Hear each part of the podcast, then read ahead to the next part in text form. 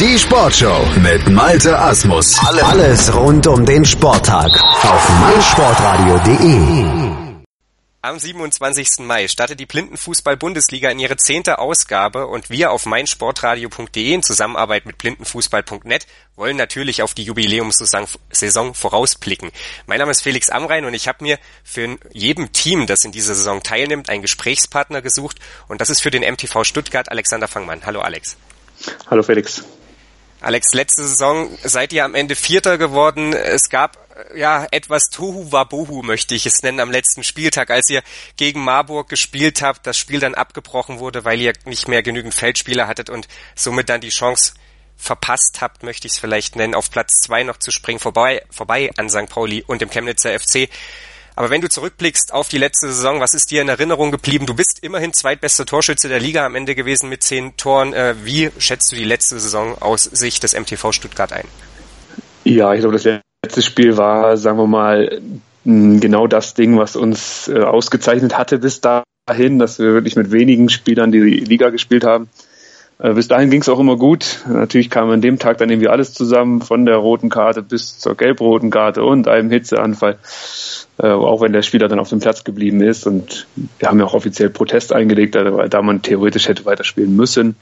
Aber da, vergessen ähm, durch, ob man jetzt Vierter wird oder dann am Ende einen sagen wir mal, belanglosen zweiten Platz geholt hätte, hat für uns dann nicht so in der Rückschau die große Rolle gespielt. Und wichtig war eigentlich, dass wir eben, weil wir so wenig Leute waren, uns durch die Saison ganz gut durchgekämpft haben und solide gespielt haben. Das war eigentlich so das Fazit, was wir daraus gezogen haben. Jetzt ist natürlich äh, ja Stuttgart irgendwie schon eine, eine große Hausnummer im Blindenfußball. Es gab neun Meisterschaften, fünf Titel habt ihr geholt und äh, ja, ich würde jetzt einfach mal euch den Anspruch unterstellen wollen, dass ihr auch dieses Jahr um die Meisterschaft mitspielt. Inwiefern verlief da die Vorbereitung? Ähm, lief das alles problemlos? Habt ihr ja letzten Endes mit allen Spielern auch trainieren können? mit allen Spielern, die bisher da waren und die wir zum Glück Ende letzten Jahres neu dazu bekommen haben. Also das äh, ist ein ganz guter Glücksfall gewesen, dass wir drei bis fünf komplett neue Spieler hatten, die dann auch regelmäßig ins Training kommen konnten oder kommen immer noch zum Glück. Ähm, zudem haben wir ja seit Oktober einen neuen Trainer. Uli Pfisterer hat ähm, sein Amt bei uns niedergelegt, ist ja auch umgezogen von Stuttgart, jetzt inzwischen in Rente, also betreut nur noch die Nationalmannschaft. Ähm, und da haben wir jetzt mit äh, Giuseppe Calacciura ist sein Name, muss ich gleich mal erwähnen hier, ne? ähm, der jetzt dann äh, in seine erste Saison geht, jemanden, der mit ganz neuen Ansätzen auch an uns rangekommen ist, was vor allen Dingen uns alten Spielern ganz gut getan hat, ähm, dass man einfach mal ganz andere Trainingsformen auch übt. Er hat natürlich jetzt vom Blindenfußball an sich anfangs nicht so viel äh, Ahnung gehabt, kannte es auch nur so aus dem einen oder anderen Bericht. Ähm, selbst kommt er aus dem Jugendfußballbereich, C-Jugend, A-Jugend hat er trainiert. Also ähm, das hat richtig neuen Schwung bei uns reingebracht und daneben zusammen mit der äh, Anzahl von einigen neuen Spielern, ähm, ja, sagen wir mal, neue, neue Motivation in den ganzen Laden gebracht. Das haben wir auch über den ganzen Winter gespürt, weil wir wirklich regelmäßig trainiert haben, seit dem Frühjahr auch dreimal die Woche trainieren, gucken, dass wir da immer am Samstag noch eine Einheit reinkriegen. Wir haben ein, zwei ähm, Studenten dabei, die halt unter der Woche schwer können und das äh, eben die auch mit weiterhin im Boot zu halten, ähm, haben wir diesen zusätzlichen Termin eingeführt und das klappt soweit gut. Wir hatten dann unser erstes Ziel war unser eigenes Vorbereitungs, ja, Turnier, Turnierwochenende mit ähm, Dortmund und den Kollegen aus Wien, wo wir dann auch zwei Spiele ähm, nach neuem Regelwerk gespielt haben. Haben auch seit Januar neue Hockeytore bzw. Fußballtore in Hockeytorgröße bei uns auf dem Platz stehen, äh, was natürlich für die für die Trainingsarbeit jetzt äh, auch im Hinblick auf die Liga ähm, extrem gut ist, dass man sich schon früh darauf einstellen konnte. Ähm, ja, und dann liefen die Spiele gegen Dortmund und Wien eigentlich auch fast so wie erwartet, außer dass wir dieses schöne torreiche Spiel gegen Dortmund am Ende 4 zu 5 verloren haben. Äh, aber wirklich dann auch wie man das in Testspielen halt sieht, äh, gesehen haben, worauf wir noch Wert legen müssen und was eben noch nicht klappt. Und da gab es natürlich Sachen, ähm, passenderweise genau die, die auf die wir bis dahin überhaupt kein Augenmerk gelegt hatten, Standardsituation, äh, extremes Verteidigen, sage ich mal. Also das hatten wir bis dahin echt außen vor gelassen. Das wurde uns in dem Testspiel dann aber auch gezeigt, wie wichtig das eben werden kann. Also insofern waren wir mit der Vorbereitung und dieser Zielsetzung bis zu den Spielen ähm, ganz fit zu sein recht zufrieden. Und jetzt so in den letzten Wochen ähm, heißt dann nochmal vor allem die Feinheiten im, im taktischen Bereich ähm, reinzukriegen, gerade eben weil wir zwei, drei neue Spieler dabei haben, die ähm, ja auch zum Einsatz kommen werden in der Liga. Und ja, bevor ich jetzt einen ewigen Monolog halte, lasse ich dir lieber Platz für die nächste Frage. Du hast die ersten, hast die Veränderungen schon angesprochen, äh, neuer Trainer, äh, neue Spieler hinzubekommen. Du hattest es ja auch schon erwähnt, das war ein großes Problem, das ihr letztes Jahr hattet. Ähm, sind die neuen Spieler tatsächlich schon äh, ja auch auch technisch und, und taktisch so weit, dass du sagst, okay, die können wir problemlos in die Liga reinwerfen? Ja, ich glaube, das muss immer der Anspruch sein, wenn man wirklich einen gewissen Vorlauf hat vor dem Ligastart, die so weit zu kriegen, dass die auf dem Niveau ähm, mithalten können. Natürlich weiß man nie genau, wie die sich dann vor einer Kulisse, jetzt beginnen wir natürlich auch passenderweise schön mit einem Städtespieltag, wo es wahrscheinlich nicht ganz so leise durch, äh, zugehen wird und bestimmt hektisch drumherum sein wird, ähm, dass man die da auch einsetzen kann. Ähm, ich traue es denen auf jeden Fall zu oder wir trauen es denen zu. Und sie werden auf jeden Fall dabei sein und äh, auch ihre Zeiten kriegen. Das wird so ein bisschen unser, ja, ich sag nicht, dass sich das durch, durch die Saison ziehen wird, das kann ich ja noch nicht so genau sagen, aber äh, unser Anspruch sein, die so weit zu integrieren, dass die auch zu einem sehr festen Bestandteil einfach werden, dass man in, in die Zukunft mit denen gehen kann. Der eine ist 25, also schon, sagen wir mal, fußballerisch äh, jetzt nicht mehr der derjenige, dem man jetzt Technik noch so groß beibringen muss oder kann. Ähm, der andere ist ein bisschen deutlich, äh, deutlich jünger, also Teenager, 19, 18, 19 Jahre alt. Ähm, daher kann man wirklich auch viel noch mit denen machen und einen zusätzlichen, einen älteren Spieler, der sportlich aktiv war, allerdings bisher mit dem Fußball nicht so viel zu tun hatte, noch dazu. Ja, also da glaube ich, dass es echt ganz gut klappen kann, die zu integrieren. Wie gesagt, immer mit der Voraussetzung, dass das im Umfeld alles soweit ähm, für die verarbeitbar ist. Aber ich denke schon.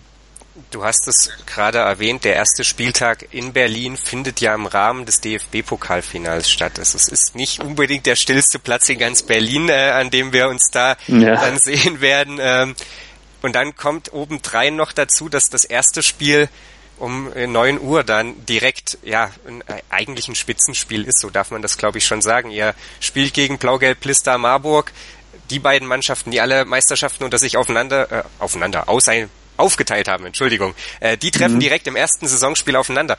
Ist das was, was du als Spieler schätzt, dass du direkt am Anfang den Gradmesser bekommst, dass du weißt, wo du stehst? Oder hättest du dir gewünscht, dass das 17 Uhr Spiel, das ihr habt gegen München, Berlin, diese Spielgemeinschaft, dass das das erste Spiel wird? Nee, also von der Uhrzeit her bin ich schon zufrieden, dass das das erste Spiel ist. Einfach deswegen, weil ich denke, ab 17, 18 Uhr auf dem Gelände Zehntausende von Fans langsam rumlaufen werden. Das wird bestimmt kein ruhiges Spiel mehr und das, glaube ich, wäre schade. Natürlich, tormäßig wäre es gut, aber vielleicht ähm, dann einfach schon wieder zu viel für ein ordentliches, äh, ja, hohes Niveau, niveauvolles äh, Fußballspiel zwischen Marburg und Stuttgart. Deswegen glaube ich, ist das ganz gut, dass das früh morgens ist als Gradmesser, erstes Spiel kann man gar nicht sagen. Also ich glaube, da ist jedes, jedes Spiel, äh, jedes Spiel schwierig, vor allen Dingen, ähm, wenn man eben neue Leute mit integriert. So geht's uns. Ich denke, Marburg hat auch ein, zwei, drei neue, so wie ich gehört habe, dass die da auch ähm, gucken wollen, Leute gleich so früh wie es geht äh, einzubinden. Wird vielleicht ein Spiel, ein, das wird bestimmt nicht mehr so ein hektisches Spiel wie letztes Jahr, glaube ich nicht. Ähm, einfach weil alle erstmal reinkommen wollen. Und es bei diesem diesjährigen Liga-Modus ja auch noch nicht gleich um alles gehen kann. Natürlich weiß man, okay, das wäre so ein Sieg, den man gerne einfahren will gegen den Konkurrenten, aber ähm, ja, wenn es dieses Jahr am Ende Platz zwei ist, sind auch alle zufrieden. Also zumindest vor dem letzten Spieltag. Du hast diesen veränderten Liga-Modus angesprochen. Es ist jetzt so, dass ein Spieltag weniger vorhanden ist. Es sind nur noch vier statt fünf Spieltage. Es ist auch ein Team weniger. Wobei man ja streng genommen sagen muss, eigentlich sind es nur drei Spieltage. Denn nach Berlin gibt es zwei Doppelspieltage, dann in Dortmund und in Stuttgart, wo im Prinzip alle anderen ja, Partien ausgetragen werden müssen. Denn am letzten Spieltag, dann in Halle, da spielt dann der Erste gegen den Zweiten um die Meisterschaft, der Dritte gegen den Vierten um Platz drei und so weiter und so fort. Es ist äh, ja doch deutlich anders als die letzten Jahre und ähm, ja, ich, ich bin gespannt, äh, wie sich das alles dann entwickeln wird, denn es ist da muss man kein, kein Hehl draus machen. Es ist eine unglaubliche Belastung dann auch an diesen Spieltagen in Dortmund und in Stuttgart, oder? Absolut. Ich glaube, wir haben letztens nochmal geschaut. Es sind ähm, vom ersten bis zum letzten Spieltag, ich meine jetzt den letzten regulären in Stuttgart eben, ähm, 51 Tage, an dem wir diese sieben Spiele machen. Also quasi hast du wirklich so gesehen jede Woche dein Spiel.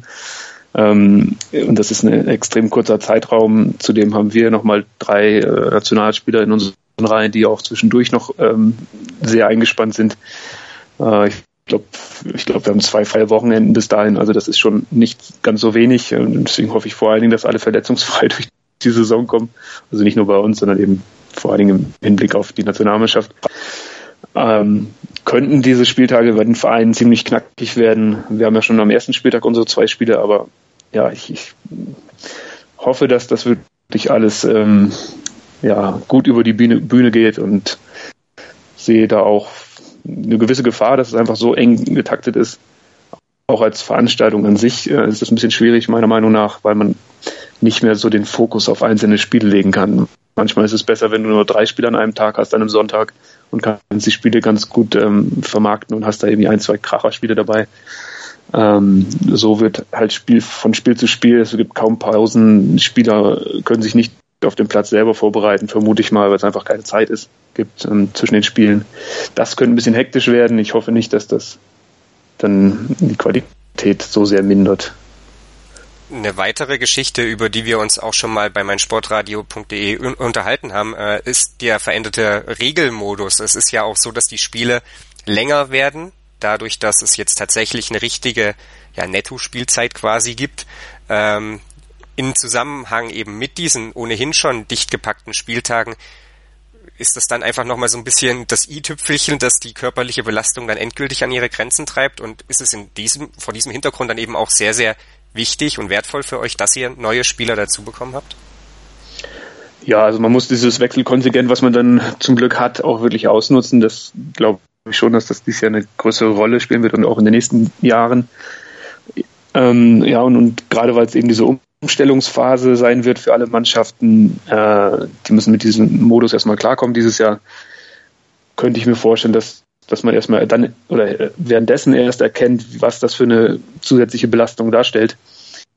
Das dürfte den meisten noch nicht so ganz klar sein, dass man wirklich jetzt mehr spielt und dann natürlich, wie wir es schon hatten, mehrere Spiele an einem Wochenende, dass es dann wirklich auch ab dem zweieinhalbten Spiel sich wirklich dann ähm, niederschlägt in der Konzentration der Spieler. Hoffentlich keiner dann wegen mangelnder ähm, Fitness oder mangelnder Konzentrationsfähigkeit irgendwelche Verletzungen ein, einholt. Das wäre das Schlimmste, was dieser neue Modus oder diese neue Regeln ähm, hervorrufen können. Aber ich ja, plädiere da immer wieder gern an, an den Ligaträger, an den Ligaausschuss, dass wir gucken müssen, dass das ähm, dieses Jahr so ein Übergangsjahr ist und schauen müssen, dass, dass wir die, unsere Lehren daraus ziehen. Ich sagte schon vor der Saison, aber ich glaube, dass man wirklich Erkenntnisse ziehen kann, äh, wie man eben mit diesem Regelwerk eine Liga gut gestalten kann und das dann ab der kommenden Saison, wie auch immer sie aussehen mag, äh, geschieht. Also ich glaube, ich sehe es ein bisschen kritisch, aber es könnte eine lehrreiche Saison werden. Das Ganze geschieht natürlich auch irgendwo vor dem Hintergrund der EM. Der, ja, die EM dauert fast anderthalb Wochen im August, raubt natürlich irgendwo ein Stück auch die Zeit, in der normalerweise Blindenfußball gespielt wird. Äh, wie groß ist deine Vorfreude dennoch auf dieses Ereignis in Berlin?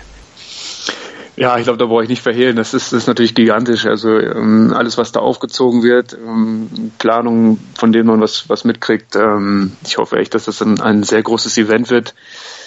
Also Event an sich schon mal groß wird. Wir als, als Nationalmannschaft bereiten uns natürlich jetzt echt intensiv drauf vor. Ähm, hatten jetzt unsere ersten zwei Lehrgänge dieses Wochenende stehen. Dann, oder ja, gibt es die ersten Testländerspiele gegen die Türkei, gegen England und wir sind in Spanien unterwegs noch bei einem Turnier haben zusätzlich wieder Lehrgänge. Also da, ist einfach ganz klar zu sehen, wie wichtig uns das schon mal ist. Und dann hoffe ich einfach auch, dass, dass dem Publikum, was dann zahlreich erscheint, äh, genauso äh, wichtig rüberkommt. Also das ist wirklich ein, ein herausragendes Ding. Ich meine, ich war jetzt selber schon bei vielen Turnieren in den letzten zehn Jahren von, von Europameisterschaften, Weltmeisterschaften. Und wenn man einfach sieht, wie, wie die Stimmung auch bei solchen Turnieren ist, dann ähm, kann ich mir nur sehr wünschen, dass das bei uns genauso sein wird.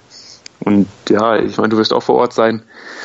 Äh, schätze ich, freust dich auch schon ein Stück weit drauf, auf der Position mal äh, den Spitzensport so kennenzulernen in, in Blindenfußballbereich. Das ist hoffentlich nicht vergleichbar mit der Liga, ähm, die natürlich auch auf ihrem Niveau agiert, aber so ein internationales Spitzenevent bei uns zu haben, das müssen wir schon wertschätzen. Und deswegen hoffe ich wirklich, dass da was Großes bei rauskommt. Also turniertechnisch jetzt nicht auf die Leistung der Mannschaft bezogen, sondern einfach mal als, als Gesamtevent und an Schwung, was aus, einem, aus dem Turnier kommen kann. Ja, also geht mir ganz genauso. Das hoffen, denke ich, alle, die, ähm, die mit dem Blindenfußball irgendwie in Verbindung stehen. Lass uns noch abschließend ganz kurz darüber reden, was denn jetzt für den MTV Stuttgart das Ziel der Saison ist. Du bist letztes Jahr Allrounder geworden, zweitbester Torschütze. Ähm, ich hatte es schon angesprochen, also für dich persönlich war die letzte Saison insgesamt ja dann doch gut, würde ich jetzt einfach mal behaupten wollen. Äh, der Platz vier, wie gesagt, war dann am Ende ja vielleicht äh, ein, ein, Tick zu wenig vor dem Hintergrund. Du hattest es anfangs erläutert, dann womöglich doch eben genau das, was möglich war. Äh, Chemnitz und St. Pauli haben sich in den letzten beiden Jahren sehr, sehr ja, stark positioniert. Was ist das Ziel des MTV Stuttgart in dieser Saison? Ist es der Kampf um die Meisterschaft? Ja, äh, muss und sollte es immer sein, ist klar. Einfach mit der Geschichte, die wir mitgebracht haben und ja auch immer noch ähm, Großteile aus, aus den Leuten bestehen. Also wenn ich an Mulle, Lukas und auch Florian inzwischen denke, dass wir einfach eine etablierte Truppe sind.